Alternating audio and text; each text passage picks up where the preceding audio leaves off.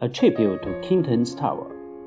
Nanchang, which was the capital of Yujiang Prefecture during the Han Dynasty. Now falls under the jurisdiction of Hongzhou. It straddles the border of the influence of the Ye and the Zhen constellations, and is adjacent to the Heng and the Lu mountains. The three rivers enfold it like the front part of a garment, and the five lakes encircle it like a girdle. It controls the savage Jing area and connects O and Yue, and its products are nature's jewels. The radiance of its legendary sword shoots directly upward between the constellations Niu and Dou. Its talented people are outstanding, and the spirit of intelligence pervades the place. This was the place where Xu Ru spent the night on his visit to Chenfan. The mighty Hongzhou spreads out immensely amid fog, and the intellectual luminaries are as numerous as meteors chasing one another. It borders both the uncultured and the civilized areas, and its hosts and guests are all prominent people from the east and the south, and the escort of the guard of honor with halberds in their hands. Governor Yan, a man of high repute, comes to attend this event from afar. Prefect Yu a model of virtue, stopped his carriage on the way to his new appointment. On this official holiday, which falls on every Wednesday, good friends gather together, and a galaxy of distinguished guests from distant places fill the hall. Also present at the gathering are Master Meng, whose literary grace is as imposing as a dragon soaring and a phoenix dancing. And General Wang, who has weapons as sharp as the famous swords, purple lightning and blue frost in his armory. I, an ignorant boy, have the good fortune to take part in this grand banquet on my journey to visit my father who is a magistrate of our county. It is September, the third month of autumn. The puddles on the ground have dried up, and the water in the pond is cool and translucent. A dusk rays of the setting sun, condensed in the evening haze, turn the mountains purple. In the stately carriages drawn by the horses, we make our way ahead. Visiting an attractive scenic spot in the mountains. Soon, we arrive at the river bank, where the King Teng's tower beckons. Then we ascend the tower, where the fairy once dwelt. Ranges upon ranges of green mountain rise as high as the sky. The red glow in the water is a reflection of the richly painted tower that seems hovering in the air. From its height, no land is visible. Circling around the numerous islands on which the cranes rest on the sandy beaches, and the wild ducks on the sandbars. Wood course and orchid wood horse, rise and fall like mountain ranges.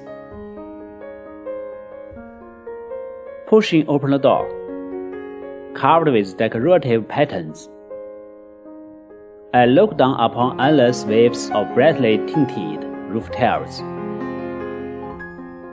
each elaborately engraved with lovely etchings. A panorama of mountains and plains stretches beneath me. And I am mesmerized by the mighty scene of the winding rivers and big lakes.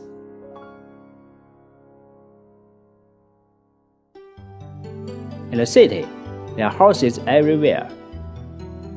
There are families of great affluence, whose meals are served with many cooking tripods of food, and to the accompaniment of music. Massive ships and fierce war vessels are densely moored at the ports.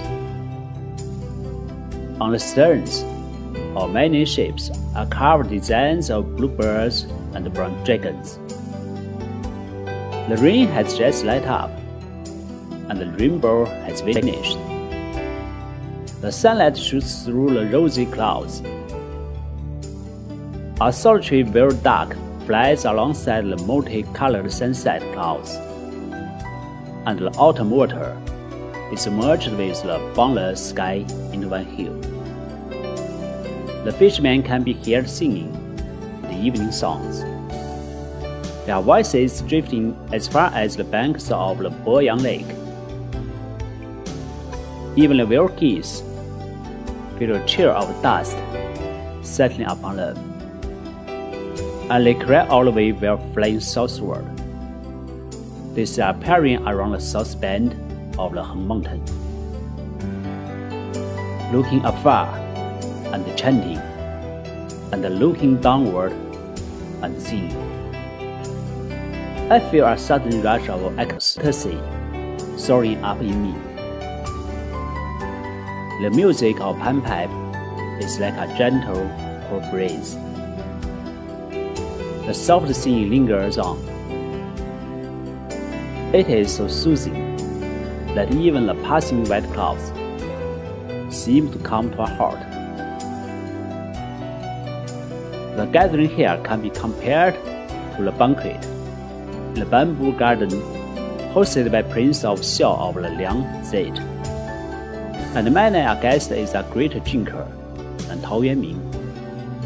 It is also like the bees at River Ye, Zhi composed the poem in praise of lotus flower.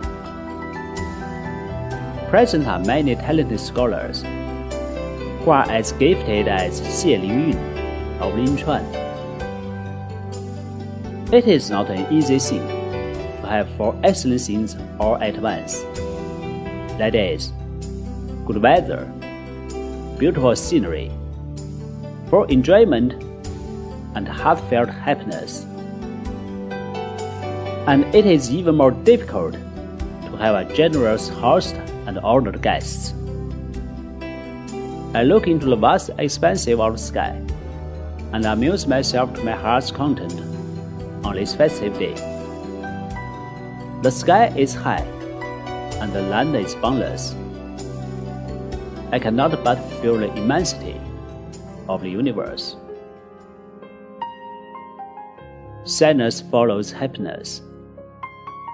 I am aware that success and failure are predestined.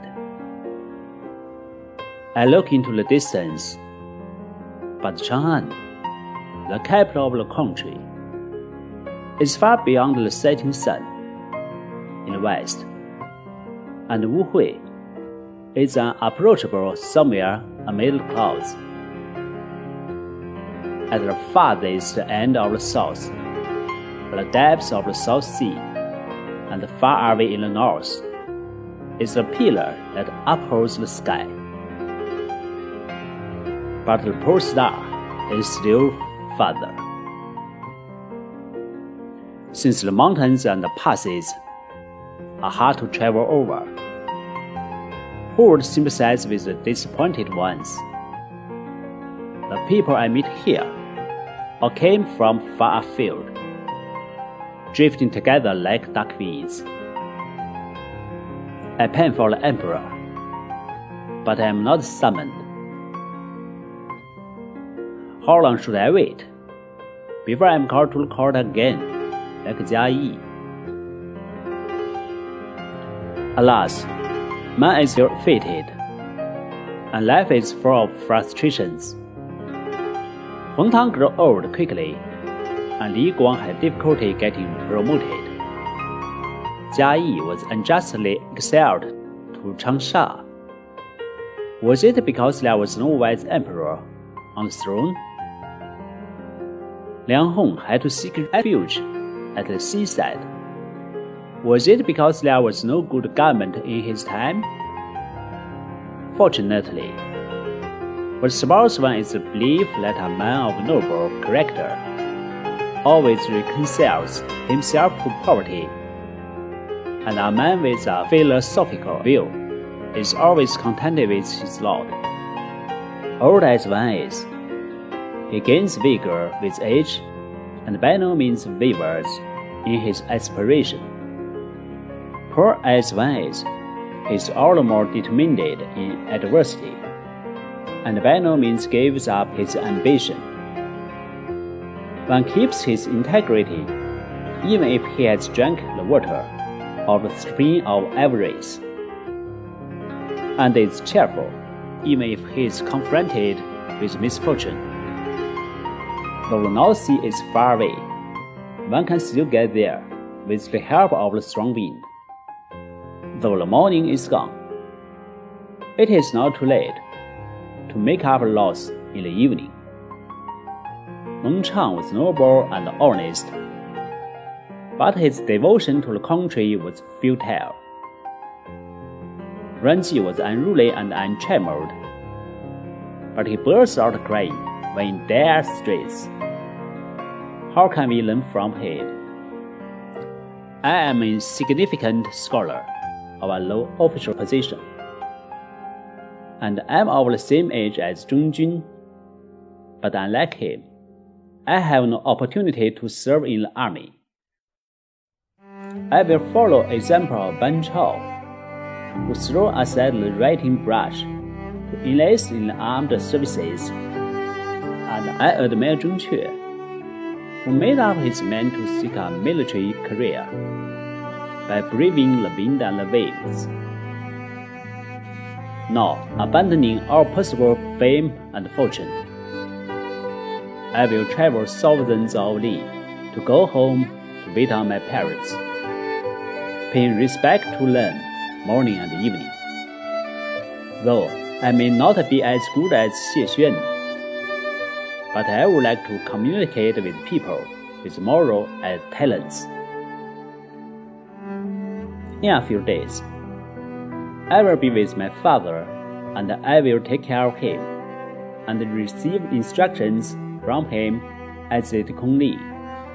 Today, I'm so honored to be invited by Governor Yan to this grand occasion. I am as blissful as if I had leaped over the Dragon's Gate. If not encountering an introducer like Yang Yi, he has to pity himself for his passages. Once encountering Zhong Ziqi, how could he playing Liu Shui is a kind of shame. Alas, those famous sights cannot be eternal, and the splendid banquet may be hard to find again. The site of Lanting banquet has been history. Magnificent Zizi has turned into rains. Thanks to the blessings of the banquet, I got a chance to make up this introduction at the time of farewell. I count on all the gentlemen here to ascend the tower and contribute their writings. I humbly compose this short piece in all sincerity. At the rhythm hintings given out to everyone present, the following is what I read. The lofty King Teng's tower overlooks the river. The jade pendants tinkle, and the carriage bells jingle. The banquet's over, the guests are leaving and the singing and the dancing have stopped. In the moon, the rosy clouds from the southern shore flit across the painted pillars. In the eve, The rain in the western mountains are drawn in by the red curtains. The lazy clouds are reflected in the water, and the days pass in leisure. Things change and stars move.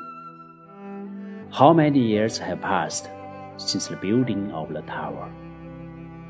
Where is its builder, King Teng? Only the river outside the reading flows to the east all by itself.